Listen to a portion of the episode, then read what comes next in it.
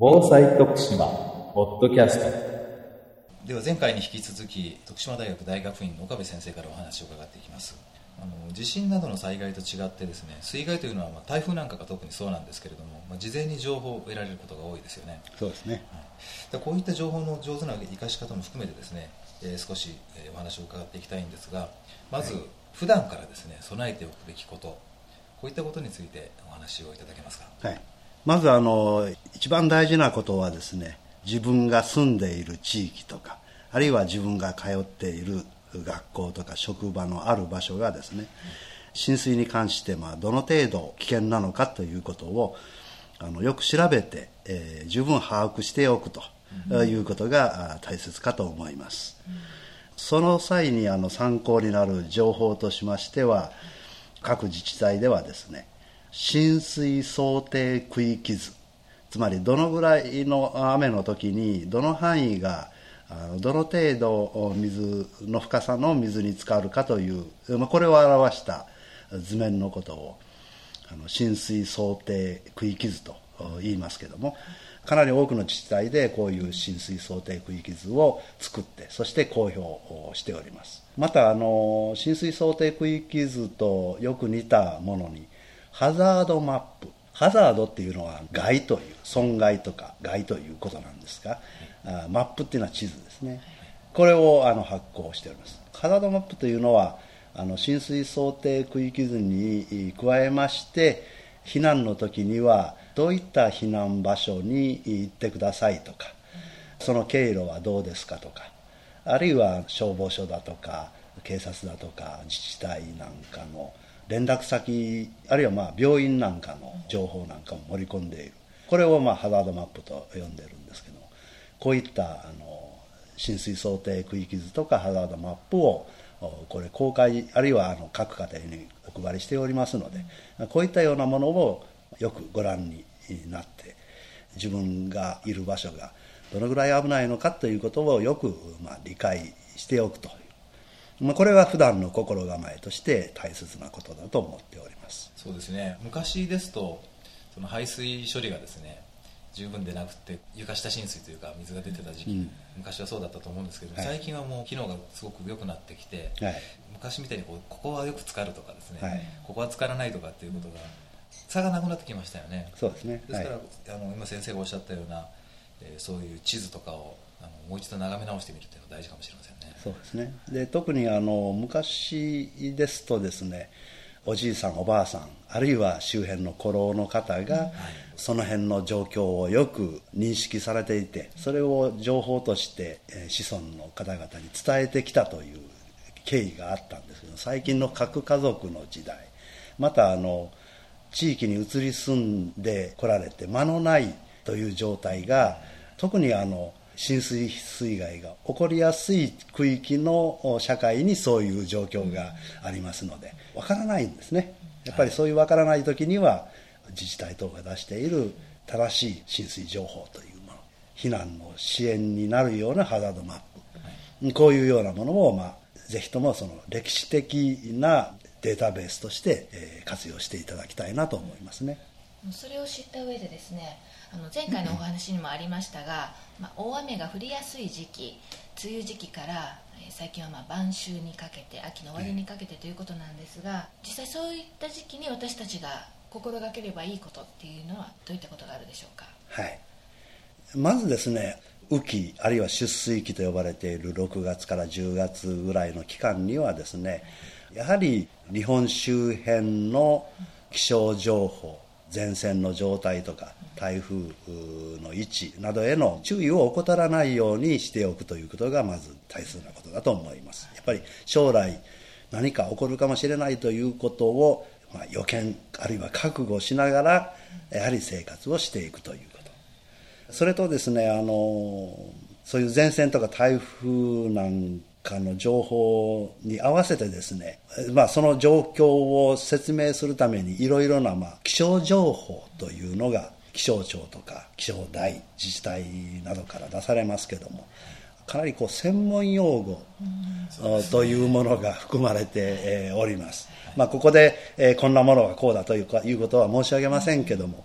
やはりその専門用語についてはちゃんとその理解をするという学習をやはりしていただくというようなことが私は必要ではないかと思います。自治体とかあるいは気象庁の方々も専門用語を使う時にはできる限りその内容がはっきりとこう分かるように、まあ、定量的に分かるような説明も多少こう付け加えながら気象情報を出していくというような心がけをするということも大切じゃないかなというふうに思っております。でまあそういったあの、まあ、水害情報っていうのはどこで得られるかということですけども最近はもういろんなメディアというんですかいろんな分野からあの情報が発信されております。あの従来からまあ新聞とかテレビラジオでは気象情報っていうのは発信されてきておりますけども、はい、あの最近になってきますとですね気象庁にホームページが防災情報サービスというこういう名前を付けた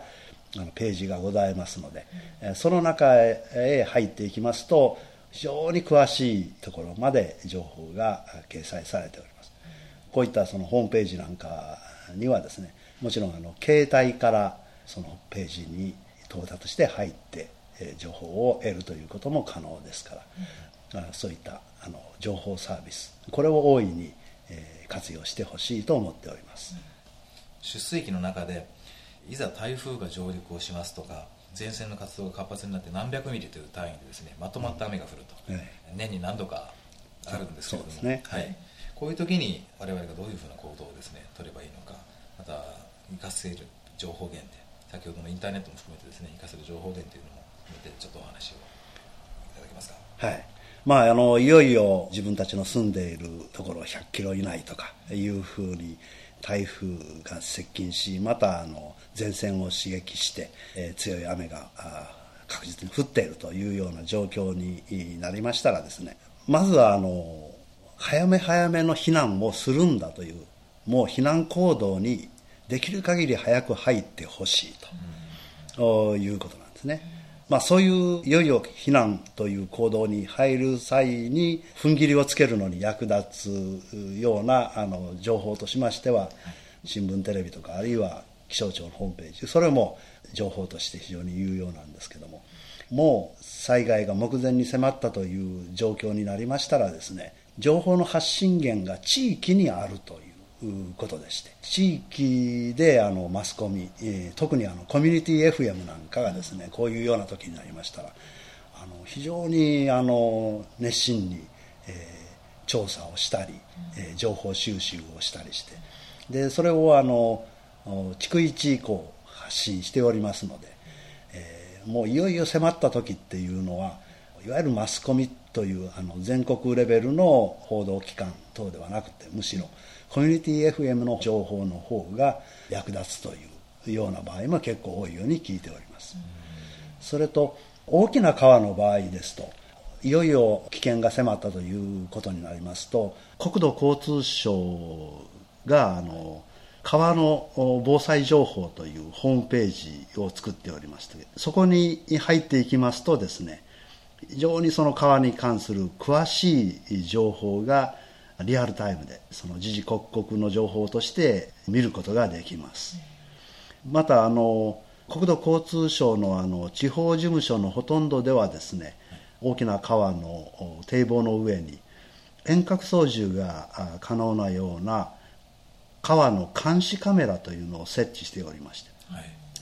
あの CCTV というわけですけども、はい、この映像をですね社会に公開しております、うん、従いましてあのその川にを管理している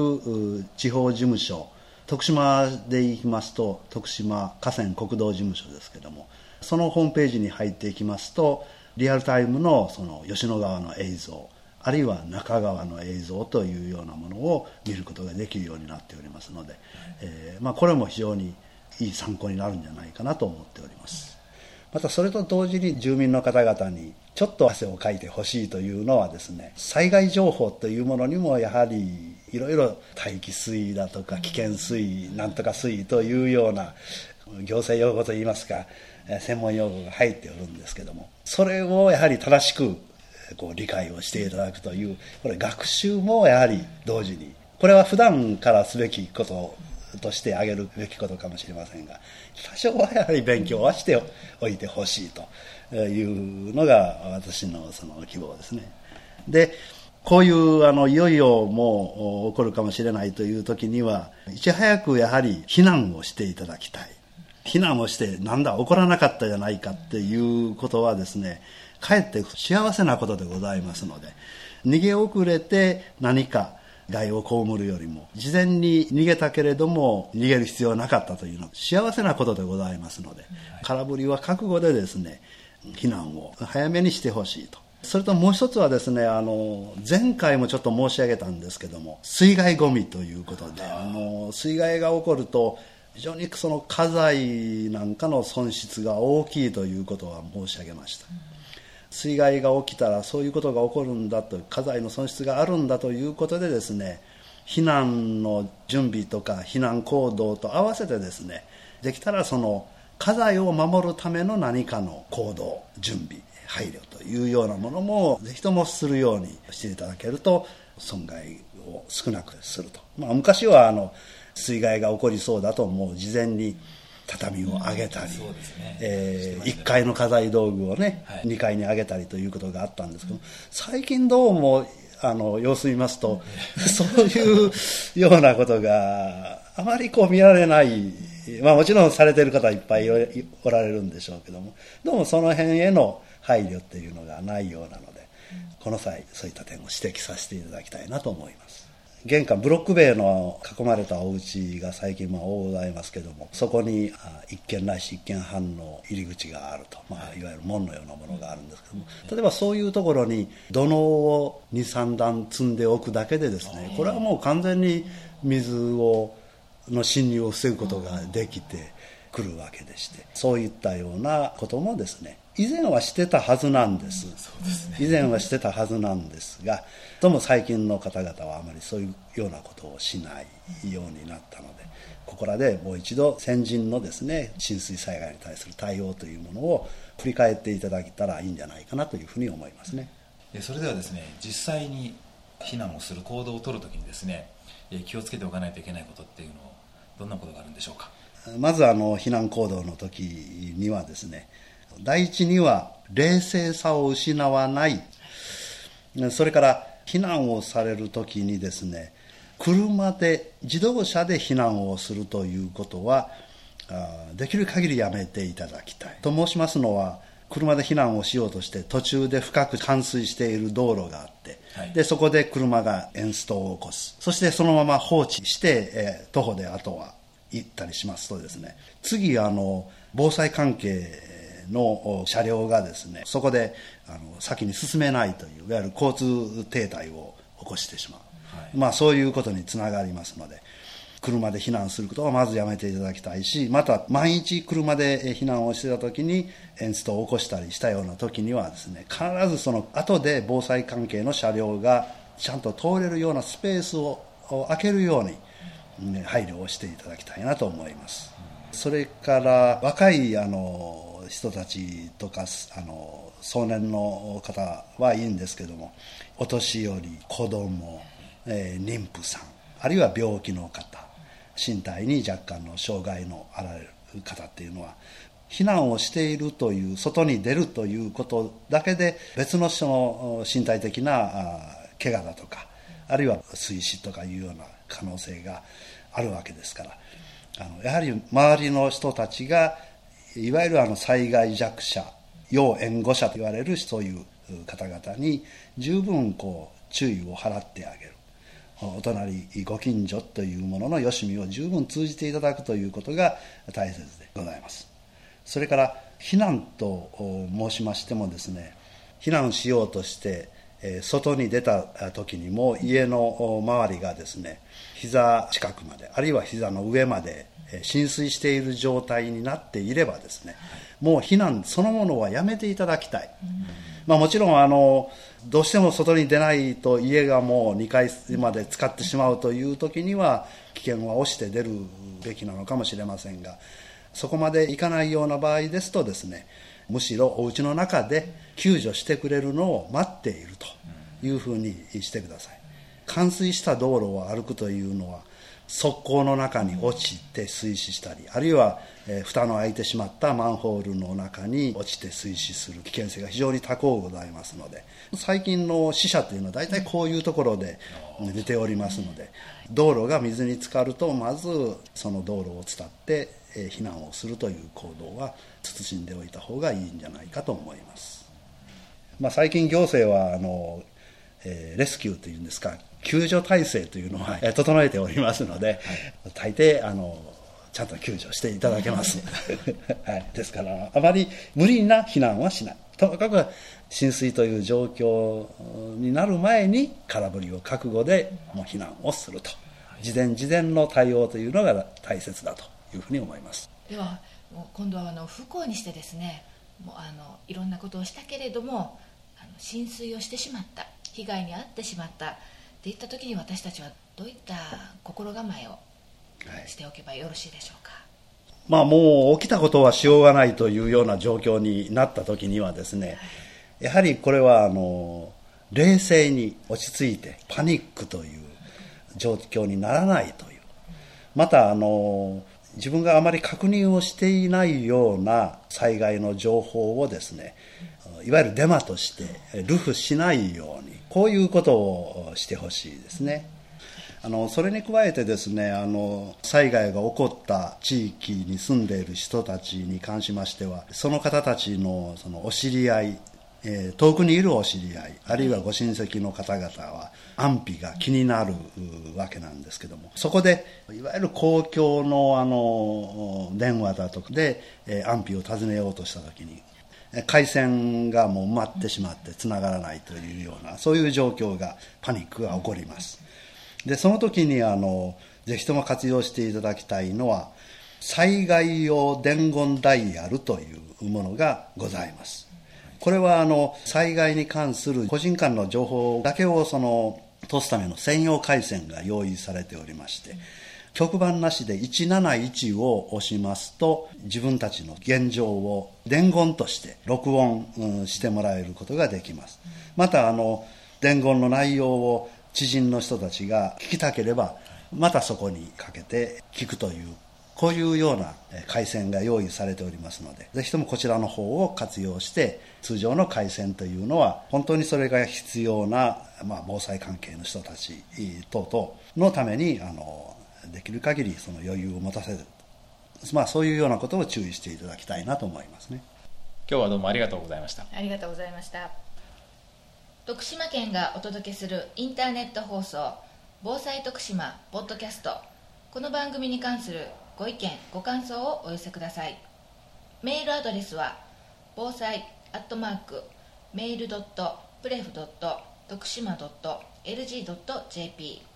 bousai アットマーク mail.pref.tokushima.lg.jp でお待ちしております。